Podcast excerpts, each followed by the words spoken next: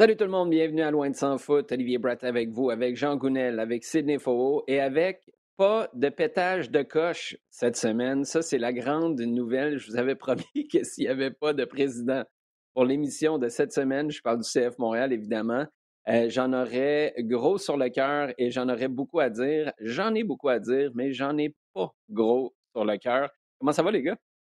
Eh ben, ça va. On a passé une bonne petite semaine, non? Eh boy, t'en veux-tu du contenu en v'là? D'ailleurs, on va commencer par notre segment à domicile.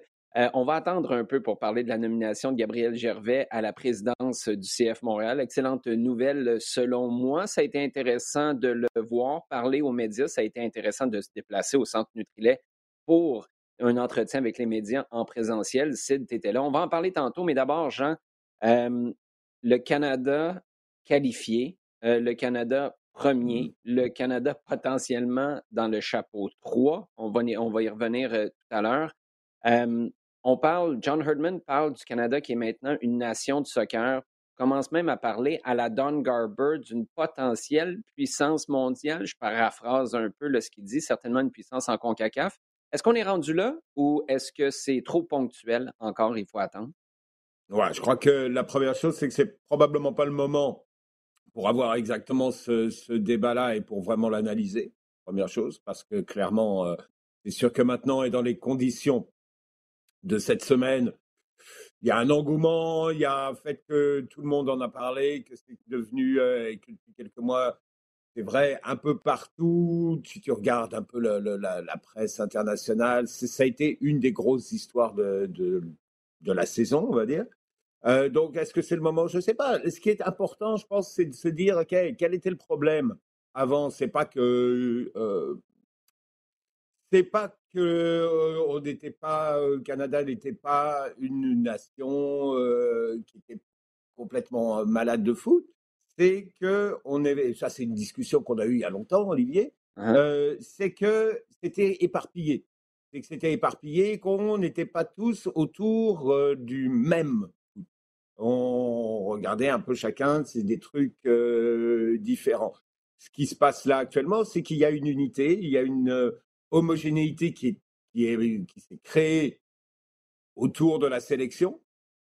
Ce qu'on espère, c'est qu'elle va durer, parce que c'est surtout ça qui est important, c'est que ça puisse euh, s'installer sur le temps et que ça ne retombe pas. Qu'est-ce qui est pire, c'est l'indifférence. Et euh, c'est vrai que l'indifférence vis-à-vis de la sélection, ça, c'est quelque chose qui a miné, quelque chose qui a, qui a, perduré pendant, pendant des années. Il y a eu des, des petits moments, des petites étincelles, mais ça n'a jamais jamais durer. Donc c'est surtout là-dessus, je pense qu'on on pourra vraiment faire l'analyse.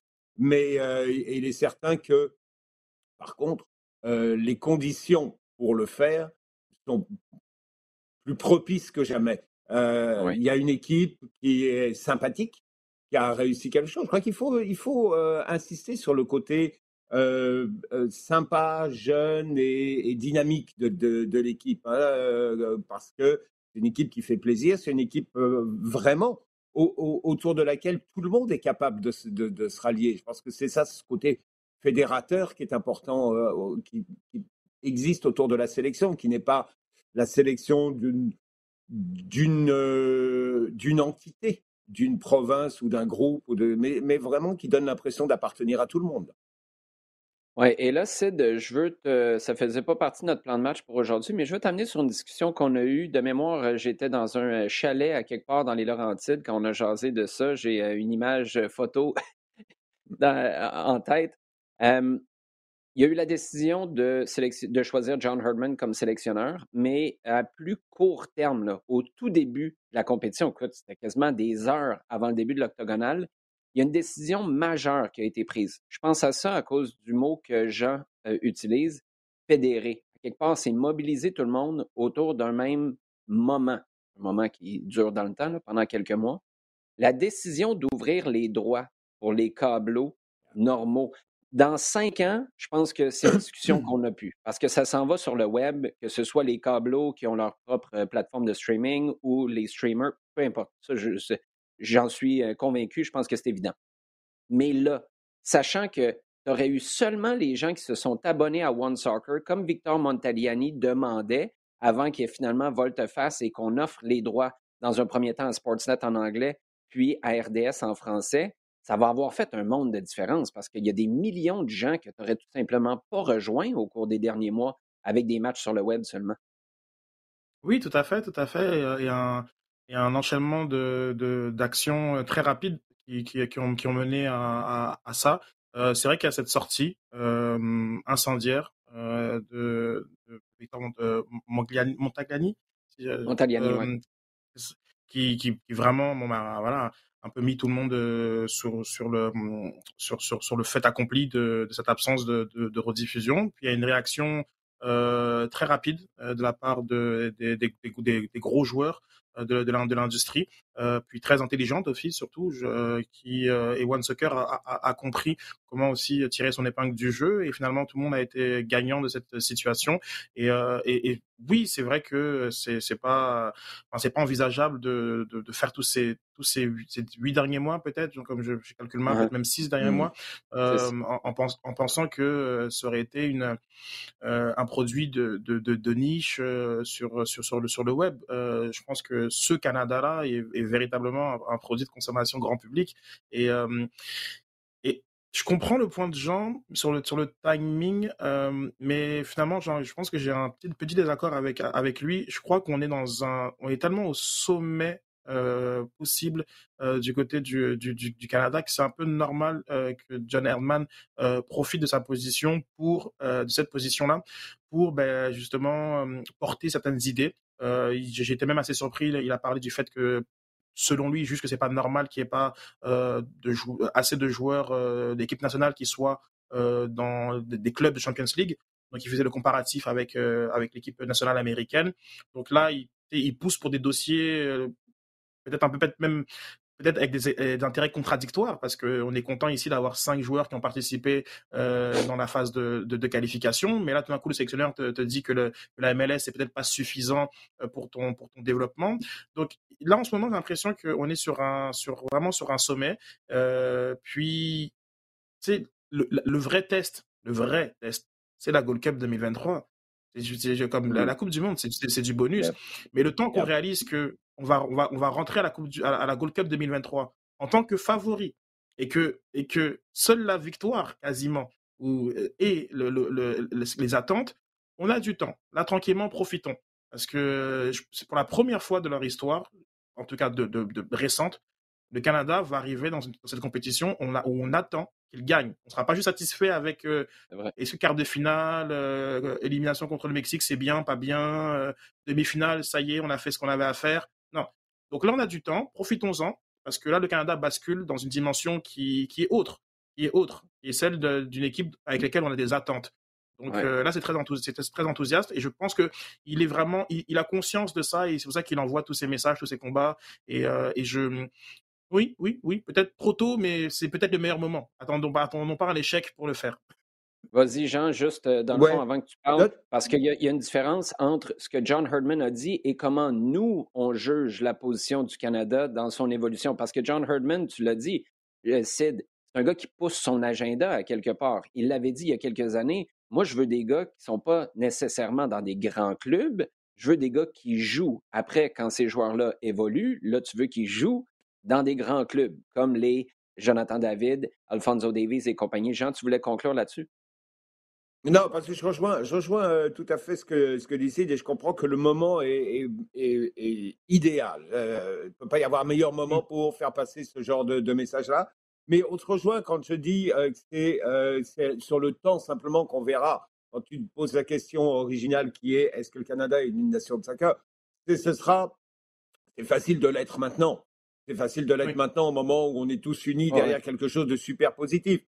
Là où tu le deviens vraiment, c'est quand tu vis une humiliation, par exemple, ou quand tu vis un moment plus difficile. Et c'est là que je dis, tu peux basculer dans la différence. Et là, c'est pas bon. Euh, euh, il vaut mieux être, euh, prendre un, méchant coup derrière la tête une fois de temps en temps, mais dire que tu l'as pris et puis, ok, rebondir. C'est là que je dis, ok, on, là, ouais, il y aura quelque chose de, fait vraiment autour de cette sélection. Parce que là, je te dis, en ce moment, c'est très facile de dire waouh, extraordinaire, on est, on est tous ensemble, on est une, belle équipe et euh, on, tire tous dans le même sens. Sur la durée, On va voir. Bien, Sid, moi, je rejoins, si on veut prendre quelque chose de très ponctuel, je rejoins tes propos. Ce qui va m'intéresser, c'est les terrasses un peu partout au pays pour la demi-finale de la Gold Cup. Ça, ça, va être un bon indicateur. D'abord, si tu n'es pas en demi-finale de la Gold Cup, ça va avoir été un pétard mouillé, ne serait-ce que sur cette compétition-là. Puis ensuite, ça va avoir, ça va nous permettre de juger si ton expérience au Qatar se poursuit ou a perdu de son momentum, s'est essoufflé et que là, on attend la Coupe du Monde en 2026. Si c'est le cas, là, je pense qu'il va y encore y avoir un énorme travail à faire. Et le danger, c'est que tu n'auras pas de phase de qualification pour la Coupe du Monde en 2026. Donc, tu vas arriver, bang, à l'été 2026, ça va être super excitant, mais il n'y aura pas eu les mois qui ont précédé les 6, 7, 8 mois dont tu as parlé tout à l'heure. Juste pour euh, conclure sur ce sujet-là, parce que c'est des précisions qui sont super intéressantes pour moi. Victor Montagliani a fait une sortie, mais c'est juste important de se rappeler, les câbleaux n'avaient pas accès aux droits, puis je suis juste en train de préciser, je ne contredis pas ce que tu disais tout à l'heure, Sid, les câbleaux n'avaient pas accès aux droits. One Soccer gardait l'exclusivité et c'est lorsque ça, ça a été ouvert à la dernière minute, après le pétage de coche de Montagliani, euh, que finalement Sportsnet et RDS ont réussi à avoir les droits. Et l'autre chose, je trouve très intéressant d'entendre John Herdman qui a quelque part contredit Victor Montagliani, qui disait notre équipe, nos équipes nationales méritent les médias traditionnels, mais je ne suis pas certain que les médias traditionnels méritent leur équipe nationale. John Herdman vient de dire quoi cette semaine? Il dit on a maintenant, on croit en nous, mais le problème, c'est qu'on n'y croyait pas parce qu'on leur a jamais donné quelque chose en quoi croire. C'est ça aussi, c'est le produit sur le terrain, c'est le discours inspirant. C'est un gars qui s'en vient puis qui, embrasse du haut de euh, de, sa nation anglaise, de sa naissance en Angleterre, qui embrasse tout ce qui est de plus canadien. Tu n'avais pas ça, no offense, mais tu n'avais pas ça avec Benito Floro. Il n'a pas fait euh, ou euh, Octavio Zambrano. Et, et vas-y, Sid. Mais mais c'est pas tout le monde qui gagne. C'est pas tout le monde qui gagne, et, je dis ça parce qu'il faut aussi apprendre à aimer une équipe, une équipe qui, qui, qui, qui ne gagne pas. Euh, il faut, la, faut, apprendre à l'aimer pour d'autres raisons. C'est, c'est, il y a le nombre de nations qui sont extrêmement supportées et le nombre de clubs qui sont extrêmement supportés, dont l'armoire à trophées est, est vide. Euh, je, je, je pense que là où, où, je pense que Jean a un point qui, qui est très intrigant, c'est que c'est facile de supporter une équipe qui gagne. C'est très, très facile. Et, on est, mmh. et tout le monde est devenu canadien dans les quatre derniers jours, et ça, c'est très bien. Maintenant, il faut mmh comprendre que c'est pas, lorsqu'elle va pas gagner, il faudra toujours la supporter, la supporter différemment. Euh, mais c'est pas l'indifférence, c'est la colère, c'est d'autres, d'autres, émotions, c'est, c'est, d'autres émotions qu'il faudra aller, qu'on va aller chercher. Mais euh, je, j'entends le point, effectivement. Euh, par contre, voilà, il faut, il faut le nuancer avec le fait qu'il y a bien des équipes dans la zone CONCACAF, par exemple, pour rester dans notre, notre zone géographique, qui sont très supportées par leur, euh, par leur, par leur peuple respectif et qui n'ont rien euh, à montrer sur le terrain. Donc, il Mais la démographie, c'est super, vraiment, vraiment intéressant ce que tu dis parce que je suis 100% d'accord avec toi. Par contre, leur démographie n'a pas la même immigration que le Canada où tu as toujours ou presque toujours une autre équipe à supporter. moi, j'ai des maillots dans mon garde-robe, j'ai des maillots de l'Irlande. Euh, est-ce que tu as ça au Panama? Est-ce que tu as ça au Costa Rica? Je pense pas. Et ça, c'est à quelque part la beauté du défi canadien, euh, mais le problème aussi que le Canada au cours des années, parce que la communauté italienne à Montréal, par exemple, a toujours été capable de se dire, ben moi, j'en ai pas besoin d'un maillot rouge, j'ai mon maillot bleu, puis on est là à toutes les Coupes du Monde, à part les deux dernières. Wow. Ben, non, non, mais c'est vrai. Écoutez, et puis là, je mets, je, mets mon, je mets mon chapeau irlandais pour dire ça parce que c'est pas moi qui va prendre ça de haut et c'est juste factuel. Je sais pas pourquoi vous riez, les gars. L'équipe n'est pas qualifiée. L'Italie, il y a une grosse réflexion à avoir. Tu es champion d'Europe, mais en quatre Coupes du Monde, tu vas avoir joué six matchs. Trois matchs de groupe en 2010, trois matchs de groupe en 2014. Tu as raté la Russie, puis tu vas rater le Qatar. Je ne sais pas pourquoi vous trouvez ça drôle. C'est juste un état de fait, les gars. Vous êtes en train d'essayer de spinner quelque chose que je ne voulais pas spinner. OK, je continue beurrer. Vas-y, beurre encore. OK, non, je vais, je vais arrêter de beurrer. Je vais plutôt parler du match qu'on présente euh, ce soir. C'est un grand plaisir d'ailleurs de présenter sur les ondes de RDS et sur le rds.ca cette rencontre Panama contre le Canada. Un déplacement pour les Canadiens 20h30 avec l'avant-match. Jean, ce qu'on retient, c'est que ce match-là a un enjeu énorme qu'on n'attendait peut-être pas il y a quelques semaines. Oui, effectivement, tu vas, tu vas avoir besoin de, prendre des points, non pas pour la, qualification ou quoi que ce soit, mais pour essayer de continuer de grimper dans, dans le classement FIFA. et pour essayer éventuellement de passer dans le chapeau, dans le pot supérieur pour le tirage au sort, qui sans offrir des garanties absolues de jouer contre au moins une équipe moins bonne, offre un petit peu plus de, un peu plus de battement. Hein. Donc, euh, c'est toujours, euh, c'est forcément quelque chose de, de, de, plus intéressant qui donne un enjeu au match, même si, même si, euh, je dirais, au niveau, au niveau de la sélection elle-même, il y a un enjeu parce que ce sera le dernier match de, de compétition vraiment solide avant, donc, avant six mois et que depuis, depuis dimanche, on est passé clairement dans une autre phase qui va être maintenant d'amener cette équipe euh, au Qatar. Donc avec une réflexion sur qui euh, Parce que là, on va rentrer, on va avoir six mois de débat sur la liste. Et euh, ce, sera... Non, mais c'est bien. C'est bien, moi j'adore ça. Ça fait partie. non, mais une, attends, une nation de soccer. Éléments... Une, nation, une nation de soccer. Voilà, sur la liste est une nation de soccer. C'est exactement ça, exactement ce que je, voulais amener, c'est qu'à partir du moment où tu commences à avoir des débats sur la liste, c'est que là, vraiment, tu es rentré dedans. Tu dis, sur un tel ou pas un tel, mais pourquoi lui euh, euh, Qu'est-ce qu'on va faire avec machin Etc. Voilà, ça, ça c'est vraiment bien. Il va être le troisième gardien. Hein Essentiel. Mais ça, va être un point de discussion quand même. Ça, c'est bien. C'est bien. C'est justement là que tu vois que, oui, ouais, on as, progressé. Donc, pour revenir au match de ce soir, donc, il y a ça. Il y a ce ce besoin dans, dans, l'immédiat d'essayer de, progresser encore, parce qu'avec les résultats dans d'autres euh, dans des autres barrages, il y a effectivement une petite possibilité que le Canada saute euh, encore deux, trois places au classement qui va être publié euh, jeudi et puisse terminer dans le, dans le pot 3, qui serait, ce qui serait pas mal plus intéressant. Et puis, d'un autre côté, se projeter dès maintenant vers, vers l'événement.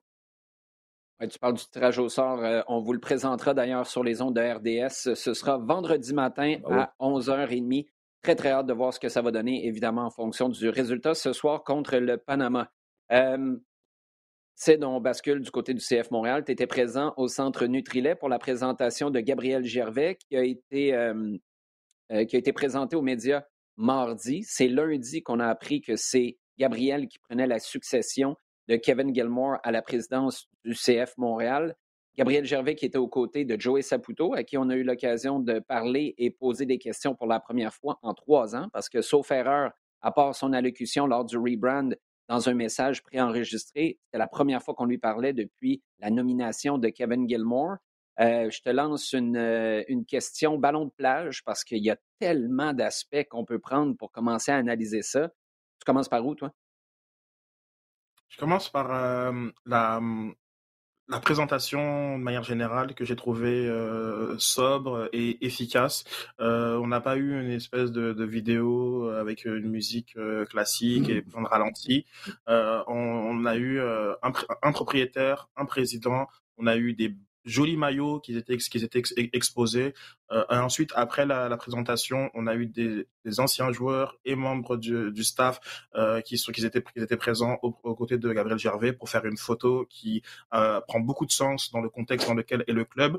Et de cette présentation, euh, de manière générale, euh, j'ai trouvé bien ficelé euh, de la part du, du, du club. Donc c'est d'abord le premier sentiment qui, euh, qui, euh, que, j'ai, avec aussi des petits détails dans le sens que après la première allocution, par exemple, de, de, Gabriel Gervais, ben, il n'y a pas eu d'applaudissement des médias. Je sais que ça peut être euh, très particulier ce que je dis, mais euh, il y a souvent parfois une excitation qui est parfois même médiatique. Donc, euh, je m'en souviens par rapport à des Thierry Henry ou à des présentations de d'autres joueurs où il y a eu, y des, buzz au sein des membres des médias. Et là, il y avait une, une sobriété qui était partagée et qu'on sait aussi que euh, on va aussi quoi qu'il quoi qu'il ait dit, quoi qu'il va se dire, on va aussi attendre de voir qu'est-ce qui va se faire. Et, euh, et j'ai beaucoup et tout ça fait partie de cette, de cette présentation que, que j'ai que j'ai oui j'ai beaucoup j'ai beaucoup aimé, qui était bien organisée. Euh, on, on, doit, on doit se le dire. Maintenant sur le sur le contenu.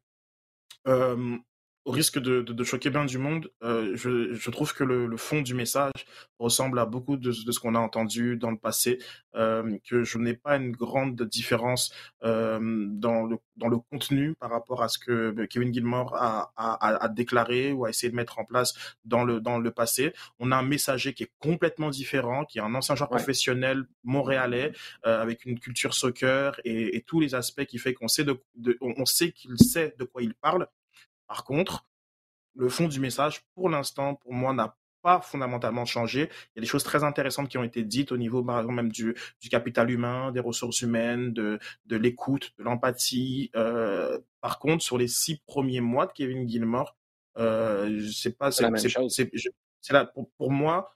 Je, enfin, je caricature, c'est la même chose. Ah mais c'est quoi le fond du message? Dans le fond, si tu avais à le résumer, ce que tu retiens qui a changé d'emballage, mais qui pour toi n'a pas changé vraiment de contenu, ce serait quoi? Le nom est là pour rester. Déjà là, ça comme ça te place, ça te, place une direction qui le nom, je veux le dire, CF Montréal, est là pour rester. Ça te place une, tangente par rapport à, Kevin, à Kevin Gilmore qui pour beaucoup incarnait ce changement d'identité te montre que finalement c'était c'était au-delà de lui c'était c'était un changement d'identité euh, désiré par le propriétaire et, et que et qu'on est on, a on a aujourd'hui une, une, personne qui va aller dans le sens de la vision qu'on essaie qu'on a essayé de mettre en place peut-être même depuis 2019, depuis les, prémices de, euh, du, euh, du, euh, du, du, rebrand de, de, de 2021. Donc c'est là où je pense que on n'est pas là où je j'ai quand même pas mal de questions et je c'est un exercice qui est très compliqué parce que il, à chaque fois cette personne-là vient d'arriver et on lui demande de poser des constats et les réponses à ces constats c'est ben je vais prendre du recul et, et me faire une tête.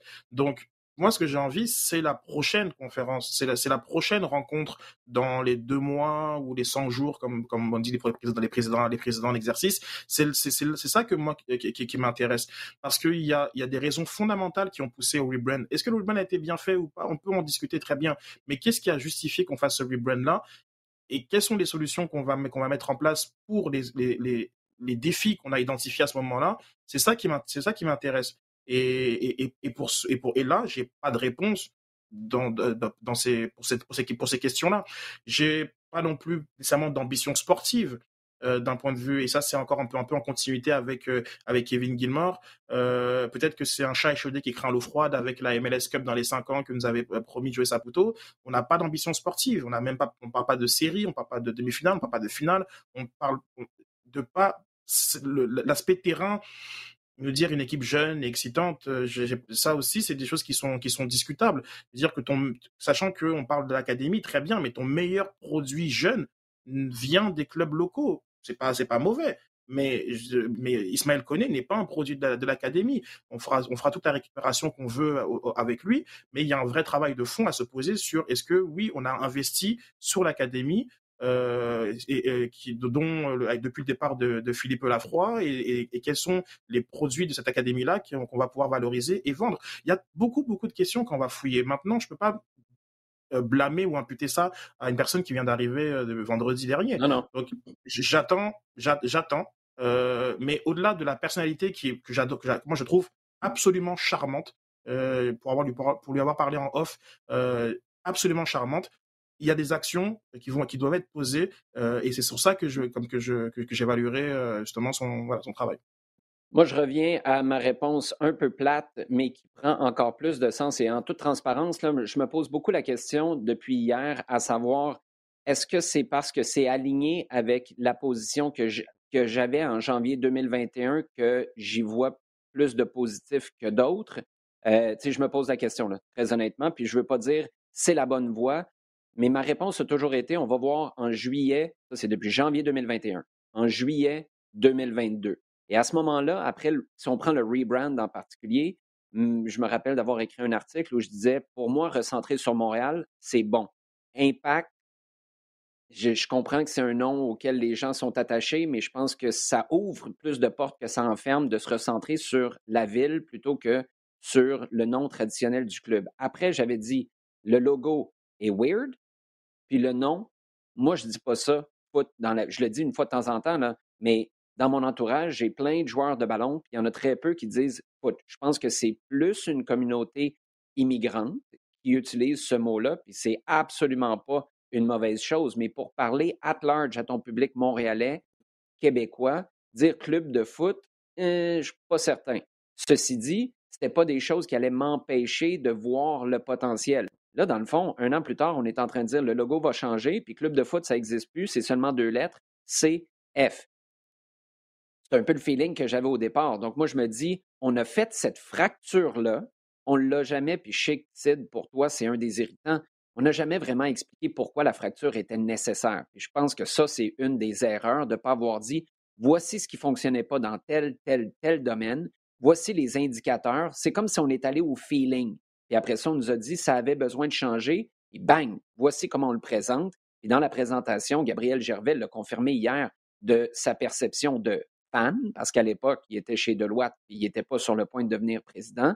Lui aussi a été à quelque part ébranlé par comment le message a été passé. Et ce que je retiens surtout, moi, pour conclure là-dessus, puis Jean, si tu veux ajouter quelque chose, tu pourras euh, le faire par la suite, c'est qu'on arrête de dire que la personne au Cambodge, à Shanghai, à Paris et à Buenos Aires est plus importante que le membre du 1642 ou des ultras. Parce que c'est ça qu'on a dit à quelque part. Il fallait rayonner avant tout. Mais ce qui rayonne, c'est ton corps. Et là, c'est comme si Gabriel, euh, Gabriel Soleil, Gabriel Gervais veut s'occuper du soleil d'abord et que les rayons vont se faire tout seul par la suite. Il veut s'occuper de Montréal, de son club, de son marché. Et après, si ça rayonne à l'international, tant mieux. Ça, je pense que c'est quelque chose qui avait été très mal expliqué l'année passée parce que quand tu parles à un supporter, cette présentation-là du rebrand, elle expliquait d'abord aux fans et aux médias ce que tu amenais et la réflexion a été trop business. Tu as parlé des gens à l'international qui n'étaient pas ceux qui allaient remplir ton stade Saputo et en faisant ça, tu as froissé les gens qui venaient au stade. Là, je pense que c'est, je regarde passer sur les médias sociaux qui ne sont pas la meilleure place pour juger, j'en conviens, mais les gens se disent, tu sais quoi, là, je suis prêt à écouter et voir ce qui va se passer. Ça rejoint tes propos, Sid, et peut-être que je reprendrai mes billets de saison. Ces gens-là, il y a six mois, il n'y avait aucune chance de reprendre leurs billets de saison, puis je pense qu'en ce sens-là, c'est un pas dans la bonne direction. Jean, voulais-tu ajouter quelque chose? je crois que tu touches, euh, le point là. Euh, qu'est-ce que tu vas demander à, Gabriel Gervais? D'être la personne qui, qui c'est pas lui qui va tout faire évidemment avec ses mains, mais être la personne qui va présider au retour de 18 000 personnes au stade. En gros, euh, ah allons, allons là où on veut. Hein, c'est ça qu'on veut. C'est ça qu'on veut. Et on veut donc quelqu'un qui soit capable de livrer un message, de comprendre, d'aller vers les gens. Parce que moi, ce que je vois, et quand on parle de Gabriel Gervais, à, quoi je pense Je pense à un gars jeune qui a grandi dans les gradins. Il hein. ne faut pas oublier qu'à la différence des autres, il a été supporter. Il a été dans les tribunes, il a, il a vu des équipes euh, euh, jouer avant d'être lui-même capable de porter le maillot. Donc, euh, je pense qu'il y a cette proximité-là qu'il est capable de comprendre. Et c'est là-dessus que je pense qu'il doit y avoir, et que de, sur, sur, table, là, il doit y avoir rapidement un dossier supporter qui, qui, mmh doit être une de ses priorités, mais qu'il est peut-être la personne la plus à même de, de, de, renouer, parce qu'il y a eu une fracture là aussi, de renouer ce lien avec le public et d'être capable d'être la personne qui va, euh, qui va embrasser et qui va dire euh, OK, on, on, veut que vous veniez, on, on, est prêt à faire plein de choses pour que vous veniez, que vous reveniez. Euh, et ça passe évidemment par, par l'identité dans la ville. c'est sûr, c'est certain.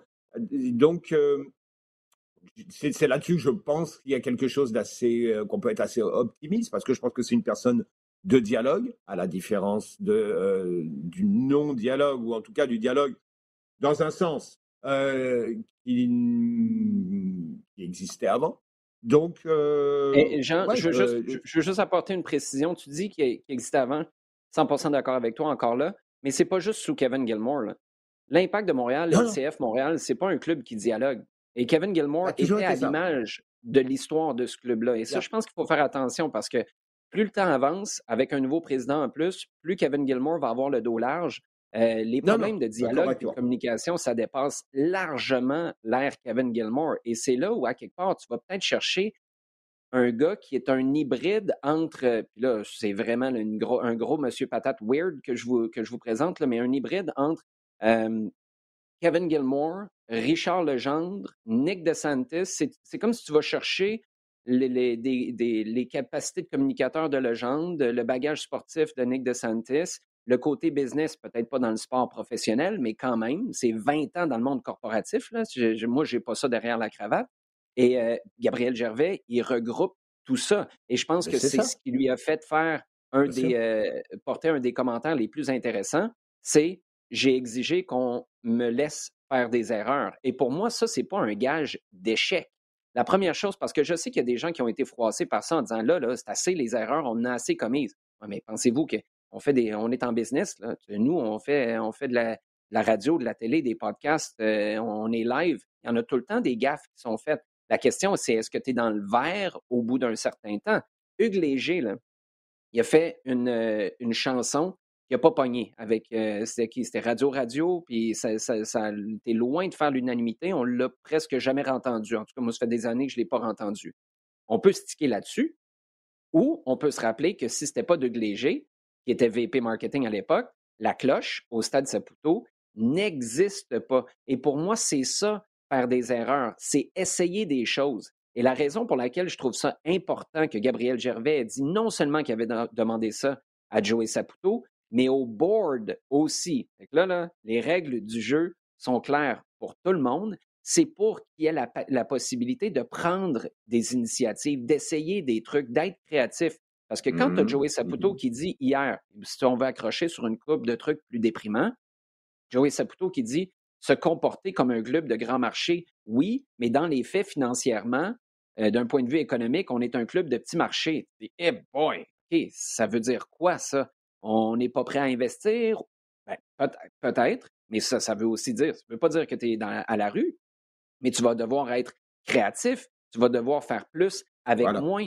Puis ça, mmh inévitablement, tu vas essayer des affaires qui vont planter. Et la question, c'est est-ce que tu as le temps et la liberté de faire assez de trucs, d'essayer assez de projets pour que tu sois dans le vert? Et pour ça, je pense que Gabriel Gervais a été super intelligent de le dire publiquement, parce qu'après, ça peut rester une discussion fantôme que tu as eue avec le board et avec le propriétaire. Là, publiquement, on sait qu'il a demandé la liberté d'essayer des trucs, de faire des erreurs, et je trouve que c'est très, très intelligent. Euh, avec tout ça, Sid, euh, Cincinnati, hein, il y a un match? Effectivement, il y a, y, a, y a, un match. Euh, l'important, c'est le terrain. Mais j'aimerais juste ajouter un, petit point, c'est que beaucoup d'efforts sont mis sur la réparation du, du rebrand. Et, et, ce que dit, ce qui m'intéresse est vraiment, c'est on répare les pots cassés, mais le problème, c'est que le pot était vide à la base. Puis on parle pas assez du fait que de remplir ce pot de, de, fleurs et, de, et, et, c'est là où j'attends moi comme Joey Saputo ou, ou Gabriel Gervais et, l'ensemble de l'organisation. C'est c'est pas c'est pas dans les dans les considérations cosmétiques qu'on peut qu'on peut donner plus ou moins vite pour des questions d'ego et dire qu'on n'a pas trop, trop raté ce qu'on a ce qu'on a fait. C'est pas le plus c'est pas c'est pas c'est pas c'est pas l'important vraiment. quand quand on parle de changement d'identité, euh, pour moi, je trouve que justement, on met l'identité à, un niveau qui est, qui est, qui est, trop. Euh, je comprends l'importance, mais à la fois qui est futile pour moi. Je veux dire, pour moi, une identité, c'est pas juste des couleurs. C'est, il y a aussi une substance. Et cette substance-là, je ne sais pas à quel point elle avait changé, moi, lorsqu'on a euh, dit qu'on a changé d'identité. Comme j'ai dit, comme j'avais dit à, l'époque, pour moi, on a, on a peinturé une maison d'une autre couleur, mais c'est la même maison. Donc, c'est, j'ai envie de voir justement cette nouvelle maison et cette, cette, cette ambition. Et j'ai vraiment hâte qu'on passe un petit peu à autre chose sur la, les réparations de, de, cette, de, du, du, rebrand et que on aille sur les constats sur, de ce 2017, 2018, 2019. Qu'est-ce qui a fait qu'on s'est dit à un moment donné, ça, ça, ça ne va pas et on n'accepte plus ce statu quo et qu'on doit changer les choses? C'est vraiment, vraiment là que, j'attends cette nouvelle administration. Ben, de la même manière qu'on a critiqué la manière d'amener le rebrand, la manière de réparer les pots cassés est importante aussi parce que c'est ça qui va te traduire l'essence de ce qui anime tes décisions. Moi, il y a, une chose qui, est claire pour moi, croiser le président. Puis Kevin Gilmore, moi, je, fais bien attention là, parce qu'il y a un paquet de trucs importants. Son passage, là, oublions le rebrand, son passage à l'impact de Montréal slash CF Montréal va avoir été, si dans 15 ans, cette équipe-là gagnait une MLS Cup et dans un, stade rénové qui rock avec, on l'espère, les ultras puis tout le monde qui fait le gros party euh, dans les estrades avec un stade plein à chaque match, le passage de Kevin Gilmore va avoir été clé là-dedans. Parce que c'est lui mmh qui a amené une structure digne de la MLS où tu as vraiment un organigramme plus solide qui reste à remplir. Mais bref, ceci dit, ça va être pas mal plus convivial croiser le président cette année que ça l'était l'année passée. Kevin Gilmore avait l'air d'un paquet de nerfs quand il se promenait au stade. Euh, moi, je lui il, est rarement venu me dire bonjour. En fait, de, la très haute direction des propriétaires, rarement un, bonjour ou une séance de, de, poignée de main. Je sais que ça fait très politicien, de Nicodère, etc., mais c'est quand même important. C'est aller rejoindre les gens, se les croiser au stade, sentir qu'on est heureux qu'ils soient là. Je pense qu'il faut ramener ça et Gabriel Gervais va en être capable, à mon sens, et sans se forcer. Comme son allocution d'hier, sans note, rien de préparé, c'était juste naturel pour lui, puis je pense que ça, c'est un grand succès. En terminant, Sid, j'ai une dernière question pour toi là-dessus. Qu'est-ce que tu as pensé quand, puis la question était ultra pertinente, j'aurais voulu la poser moi-même. Quand on a dit, on a perdu notre pertinence qu'on a déjà eue, on veut la retrouver. Et là, la prochaine question, c'est quand est-ce que vous l'aviez, cette pertinence-là? Ça ressemblait à quoi? C'est quoi la référence? La réponse a été 2012, 2013, 2014. Moi, je m'attendais à 2015-2016 avec Drogba, avec ta première victoire en, euh, série. Ça, c'était en 2015. Avec ta présence dans un stade plein, je comprends que les lignes étaient faites tout croche, puis ça, c'était peut-être euh, pas bon pour l'image du club au stade olympique, mais tu avais quand même un stade olympique plein pour une finale de conférence de l'Est face à Toronto en plus. Tu as eu la Ligue des champions en 2015. Comment tu as réagi, toi, quand on t'a dit que la référence était 2012, 13, 14? Après, après la, le, nom euh, a, dont, on a statué, dont on a statué qu'il est là pour rester, et même j'ai le surnom impact que, que, que, les gens peuvent utiliser dans, dans, la culture dans la culture euh, foot. Ça, cette réponse est la plus importante à mes yeux de l'ensemble de la conférence de presse. Ça, ça veut dire quoi? Ça veut, ben ça veut dire qu'on ne comprend pas, tout simplement. Parce que euh, c'est, on, on, a, on a des, des, lunettes qui sont, qui sont cassées, tout simplement. Je, je, on peut prendre beaucoup de, d'entrevues de moments de cette période-là. Ce n'est pas vrai qu'à ce moment-là, Joey Saputo pense ce qu'il a dit aujourd'hui. Donc, je, il y a vraiment une mauvaise évaluation des, de, de, ou bien une mauvaise communication, l'un ou l'autre, comme vous voulez, c'est pas le point. Quand il a, il a parlé de ces dates, je me suis dit, comme bien souvent parfois sur les réseaux sociaux, mais de quoi vous parlez? C'était mieux avant. Quel est ce avant? Moi, il y a une parenthèse que tu, oui, la parenthèse Drogba et encore même, ça c'est pas, pas très bien fini. Pas de problème avec ça. Mais tu peux pas me dire que en, 2014 ou fin 2013 que c'est ça qui était ton, le but et que si maintenant d'un claquement de doigts on revient à ces années-là, vous êtes pleinement satisfait de, l'organisation. J'ai vraiment tiqué sur cette, sur cette réponse-là, qui, qui, pour moi qui traduit qui traduit finalement une, ben, une, mauvaise compréhension et la situation dans laquelle on, on est depuis. Je viens juste de, vérifier parce que hier, j'avais la discussion avec, avec quelqu'un et je me suis demandé, est-ce que c'est une réponse d'organisation ou c'est une réponse personnelle de Joey Saputo? Je viens juste de vérifier. C'est en octobre 2014 que Joey Saputo achète Bologne. C'est en juillet 2014 que Nick DeSantis est démis de ses fonctions. Euh, c'est une année catastrophique. Souvenez-vous, parce que l'équipe finit dernière au classement dans l'Est. En janvier, ou février, je ne sais pas quand la table ronde, février, la table ronde a eu lieu. C'était le fameux on a peur de marquer l'histoire négativement. Après, c'était pas de buzz. Je, je, vous lance la, réflexion comme ça, puis on n'est pas obligé d'en jaser, mais moi, je me demande si c'est pas là où, pour Joey Saputo lui-même, c'est la psychologie à Saint-Saëns, mais ça m'a tellement surpris d'entendre cette réponse-là qui, pour moi, je, l'expression euh, en anglais me vient en tête, it doesn't map out. Parce que le moment, l'apogée, c'est 2015-2016. Je ne comprends pas comment une finale, tu à un match, la finale de la Coupe du Monde des clubs, puis pour toi, la dernière fois que tu étais pertinent, c'était l'année d'avant, quand tu as fini dernier dans l'Est. C'est comme s'il y a quelque chose qui ne fonctionne pas. Et je me demande si Joey Saputo, parce que souvenez-vous, en 2018, je ne sais pas si vous étiez à la, table ronde, moi, je lui ai demandé à Joey, puis c'est une question un peu weird venant des médias, mais j'ai dit Es-tu heureux?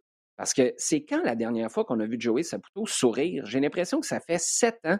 J'ai vu la vidéo passer avec Gabriel Gervais sur les médias sociaux quand Gervais et Saputo ont rencontré, pas les médias, mais la veille, des gens du club.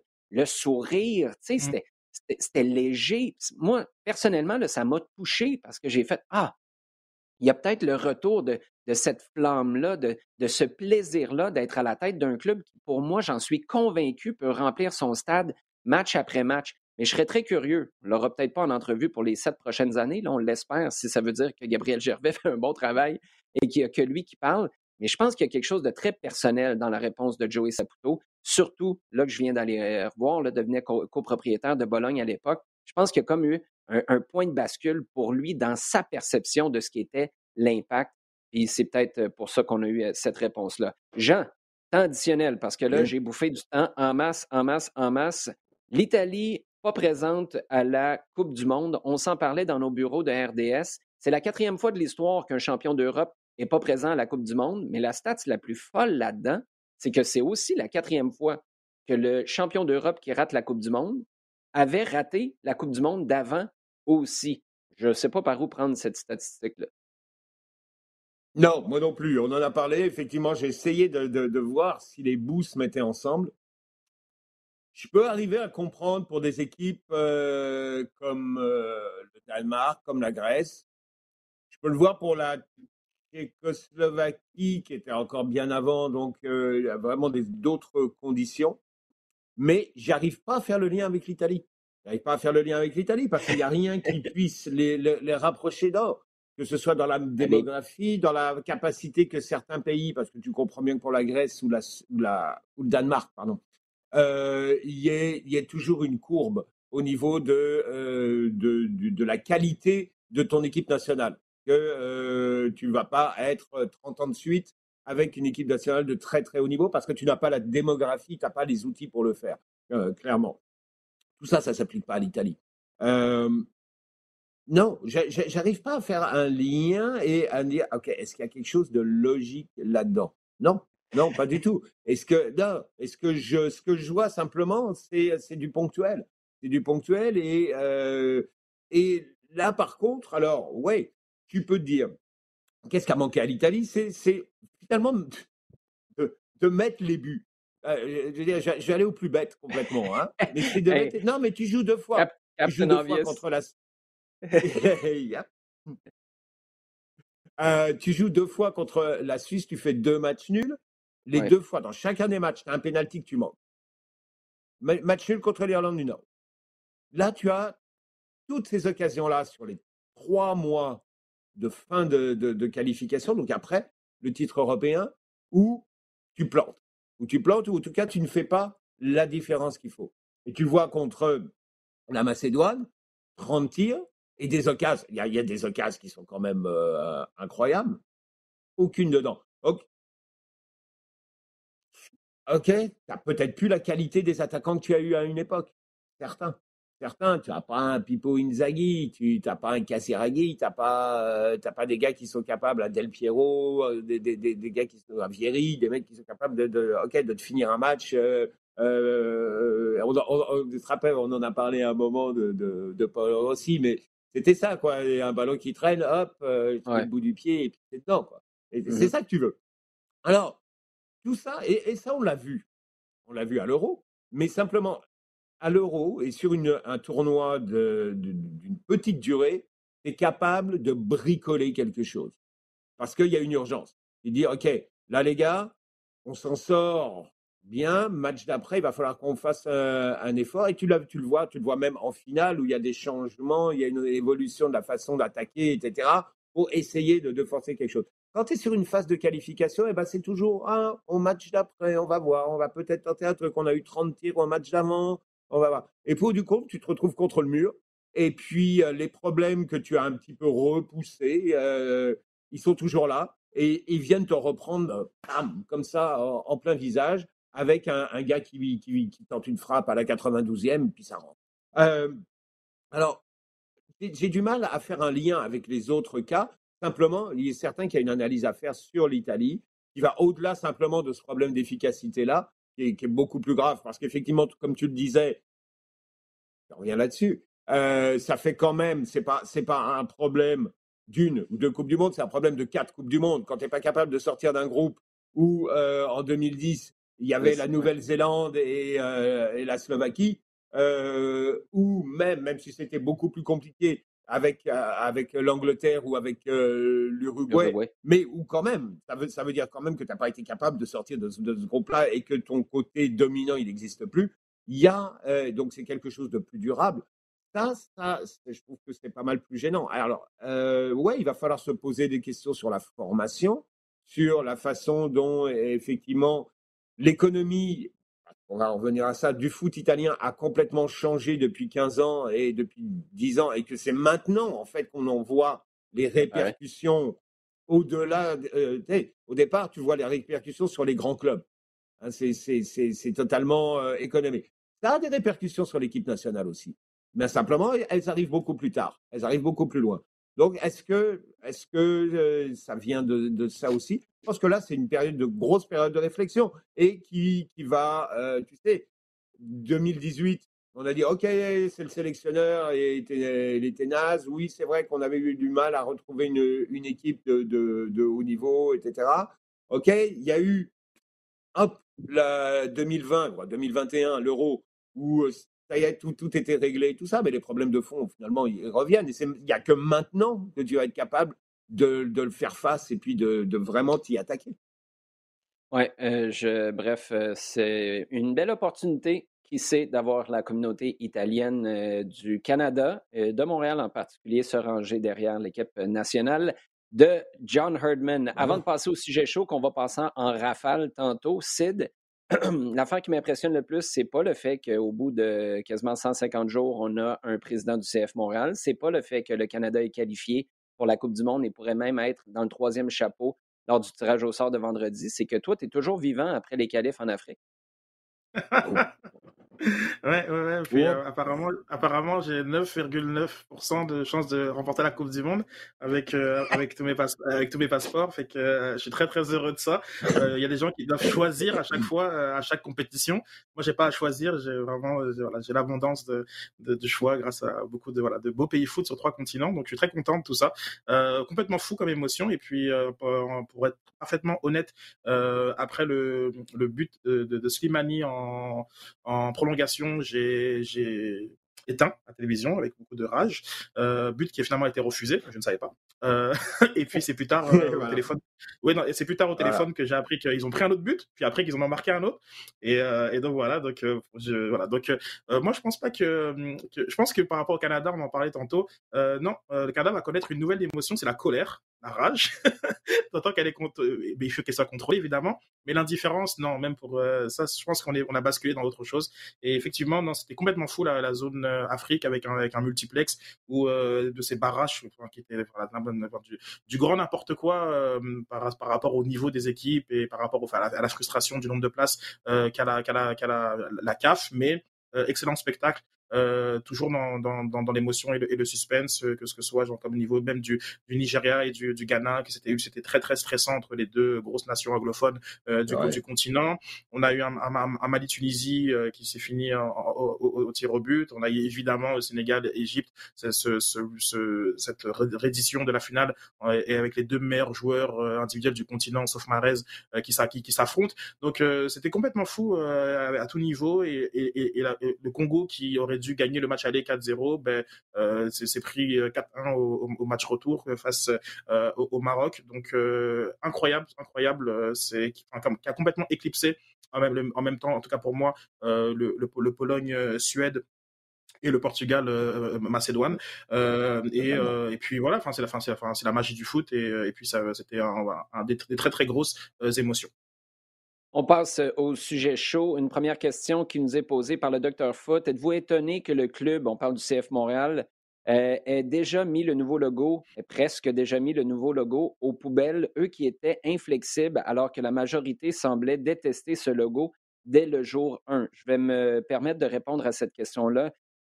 D'abord, c'est est-ce que c'est le club qui était inflexible ou est-ce que c'était Kevin Gilmore? Euh, si c'était Kevin Gilmore, ben là, il y a une part de responsabilité qui vient dans la cour de Joey Saputo, je pense. À partir du moment où Gilmore s'en va, ben là, ça ouvre les portes et pour moi, tout était possible. Dès le départ de Kevin Gilmore, le 2 novembre en après-midi, moi, tu m'aurais dit, j'aurais pas été d'accord personnellement, mais tu m'aurais dit qu'on revient à tout. L'ancien logo, l'impact, et qu'on fait semblant que ce n'est pas arrivé, j'aurais pas été particulièrement surpris. Et euh, ben, pour revenir à ce que je disais tout à l'heure, moi, le logo, je me suis dit, je vais faire avec. Le nom club de foot, je me suis dit, ça ne me parle pas trop, mais on va faire avec parce que ce n'était pas l'essence du changement apporté. Donc, est-ce que je suis euh, surpris qu'on aille vers un changement de logo? Euh, non, pas du tout. Je suis très curieux, par contre, de voir est-ce qu'on va tout simplement prendre l'ancien logo de l'Impact et mettre CF Montréal ou est-ce que ça, ce serait un pétard mouillé? Euh, bref, c'est le temps qui nous le dira avec des consultations. On nous dit qui auront lieu. Je présume qu'on va consulter quelques supporters parce que c'est pas mal là que le bas est blessé à pareille date l'an dernier. Euh, Daniel Nguyen nous dit quelles seraient les équipes dépôt 1 et 2 que vous aimeriez voir dans le groupe du Canada? Jean. Aucune. Non, euh, regarde, Aucune ou le contraire? John Herdman, moi, je suis pas mal certain que tu lui proposes d'affronter l'Angleterre. Il est excité, il n'a pas peur. Ouais, il est excité, d'accord. Alors, donc, euh, alors, bon, c'est certain que la plupart des gens vont répondre le Qatar. Parce que c'est certain que si tu regardes la tête de série que, qui, euh, qui semble offrir des possibilités à affronter, eh, c'est sans doute euh, l'équipe que tu vas vouloir jouer. Maintenant, une équipe, et là, je vais vraiment partir on va dire change, mais en, essayant vraiment de, regarder. Une équipe qui puisse permettre au Canada de jouer sur ses forces. Là, je parle du, du, mmh. pot, hein, des têtes de série. Une équipe qui puisse permettre au Canada de jouer sur ses forces. Au bout du compte, c'est ce que tu veux. Hein. Possiblement, tu tirais peut-être plus vers une équipe comme l'Espagne, qui euh, tient le ballon, mais qui n'est pas extrêmement rapide à la perte du ballon, qui, nonobstant un ou deux matchs comme ça où c'est pas racou l'Espagne. Euh, tu as des matchs où ils passent une heure et demie sans marquer et d'autres où ils en mettent cinq. Euh, mais l'équipe qui a pas cette régularité de buteur. Tu ne veux pas jouer la France parce qu'ils ont cette capacité devant à te sortir tout n'importe quoi super facilement. Et ça, c'est un, casse-tête insupportable qui, t'empêche de prévoir quand même beaucoup de choses. L'Espagne beaucoup plus prévisible avec certaines faiblesses qui jouent dans la force du Canada. Et je dis pas que ce serait génial de tomber l'Espagne, je dis que si tu rentres dans ce genre d'analyse-là, il faut essayer de regarder les choses un peu, un peu comme ça. Certains, de toute façon, que le Qatar, même, et, je dis, ce sera pas certainement pas un adversaire facile parce que eux, ils ont euh, six ans de, préparation, ils ont euh, un programme qui a été fait ponctuellement pour, euh, pour, pour ça, et ça va être une équipe qui va être extrêmement prête. Et qui va jouer à domicile. Alors, ça, ce sera aussi, est-ce que ce sera un, avantage Est-ce que ce sera inhibant par contre pour eux? C'est encore autre chose à voir tu ne peux pas le savoir. Mais c'est certain que ça présente peut-être des possibilités. Pour deux, euh, bah, déjà, attendons de voir que le Mexique et les Américains se qualifient parce qu'ils vont être tous les deux dans le pot 2. Euh, donc, le Canada ne pourra pas jouer contre eux. Donc, qu'est-ce qui va rester? Il va rester à Cador, genre euh, Danemark, Allemagne, Pays-Bas, ou des équipes euh, de banane, genre euh, Suisse, Croatie, Uruguay. Euh, à la limite, peut-être, peut-être la, la, Croatie qui a un peu de difficulté à faire du renouvellement. Là, tu, sais, tu dis, mais genre, tu parles du finaliste il y a quatre ans. ouais, mais c'est peut-être l'équipe dont la marge de progression est un petit peu moins. L'Uruguay, l'Uruguay aussi, sont en renouvellement. C'est c'est pas non plus la garantie que ce sera la, la même équipe solide et capable d'aller euh, comme ça qu'on a vu aux dernières Coupes du Monde. Donc voilà, c'est plus dans ces, dans ces eaux-là. Et il est certain que tu veux éviter euh, Danemark, tu veux éviter Pays-Bas, tu veux éviter Allemagne. Bon, ça, ça veut dire qu'on se retrouve avec euh, la France dans notre groupe. Jean Gounel vous l'aura annoncé en premier. C'est pas mal ça. C'est pas mal vers ça que ça s'en va. Michael Forcier, c'est on va enchaîner parce qu'il y a encore plusieurs questions. Euh, Michael Forcier nous demande les lasers durant la séance de pénalty Sénégal-Égypte. Ça va en prendre combien avant que la FIFA agisse, la FIFA ou n'importe quelle instance qui euh, vit ce genre de scénario-là?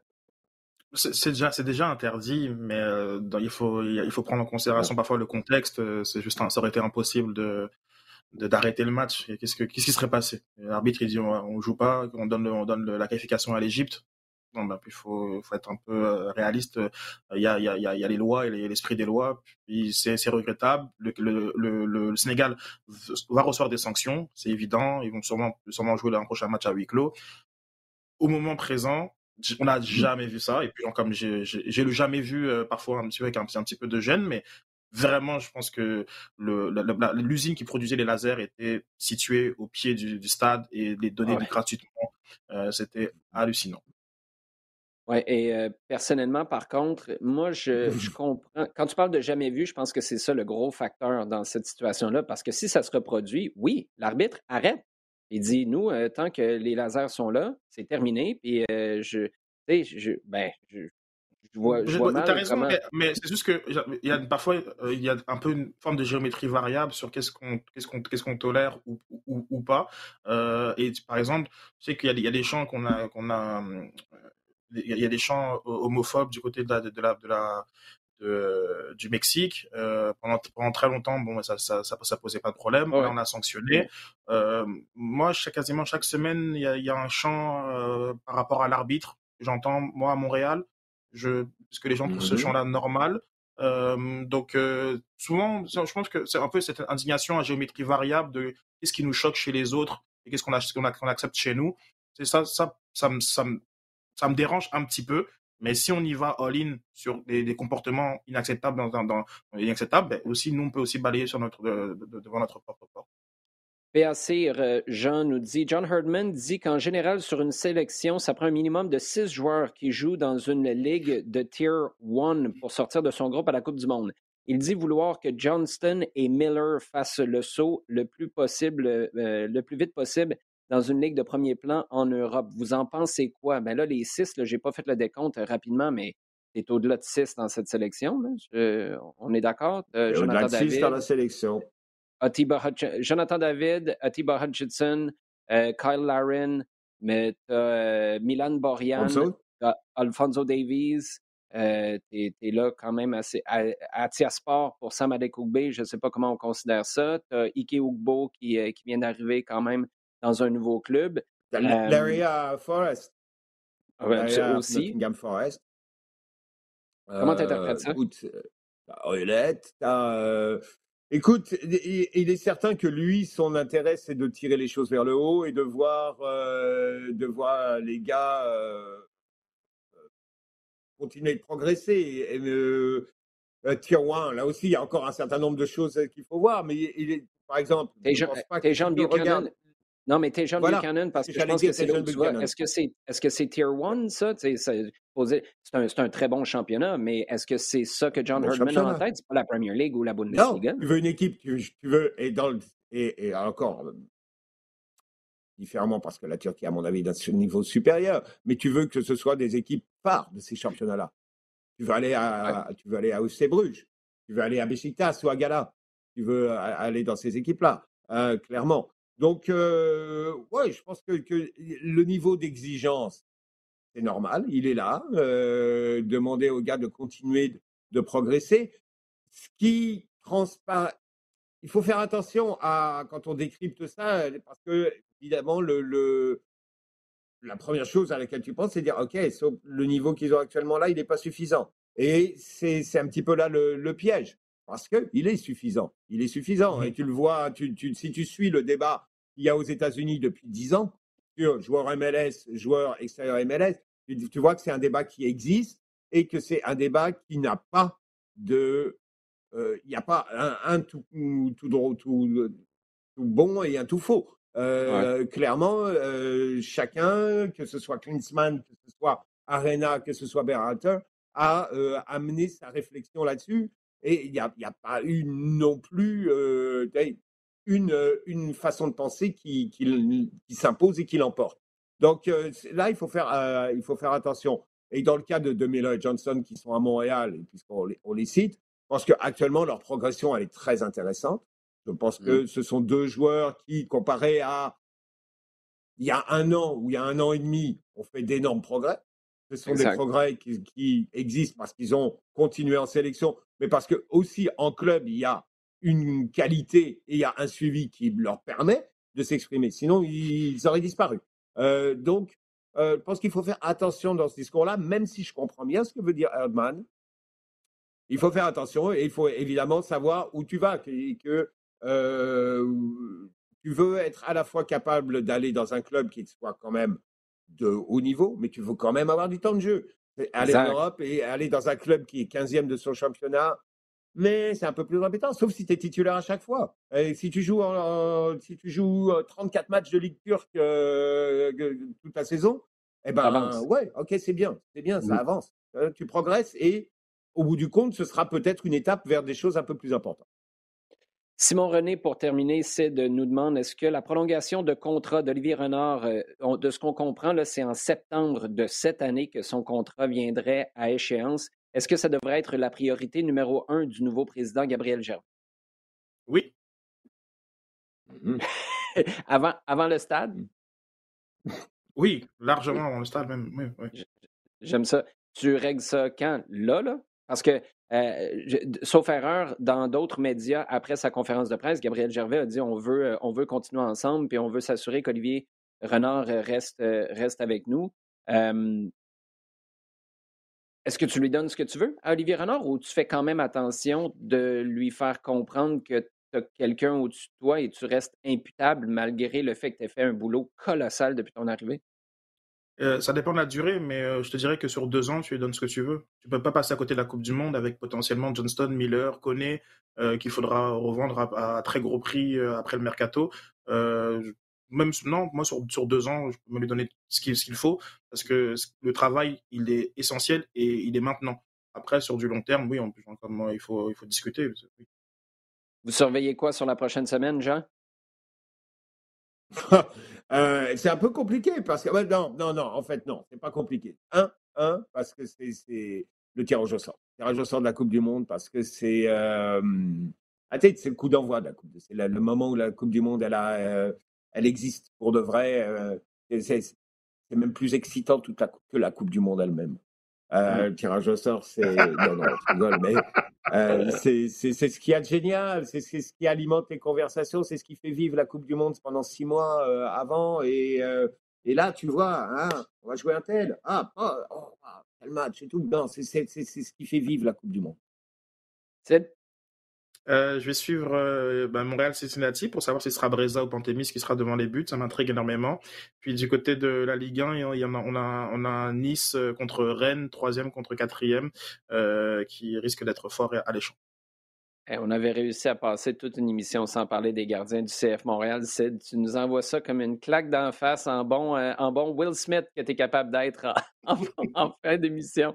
Les gars, c'est toujours un plaisir de jaser avec vous. On a très, très hâte d'être capable de parler de ce tirage au sort. On va en discuter la semaine prochaine, mais on vous rappelle que vendredi, 11h30, on vous présentera sur les ondes de RDS le tirage au sort de la Coupe du Monde. Pourquoi si rapidement? Ben, c'est en raison du ramadan qui commence samedi. Donc, on voulait avoir le tirage au sort fait au Qatar avant. Ça aura donc lieu vendredi matin. Merci beaucoup tout le monde d'avoir été à l'écoute. Continuez de vous nous poser vos questions sur Twitter avec le hashtag LDSF. Continuez également de nous écouter et de partager le contenu sur le rds.ca baroblique balado diffusion sur iHeartRadio et toutes vos plateformes préférées.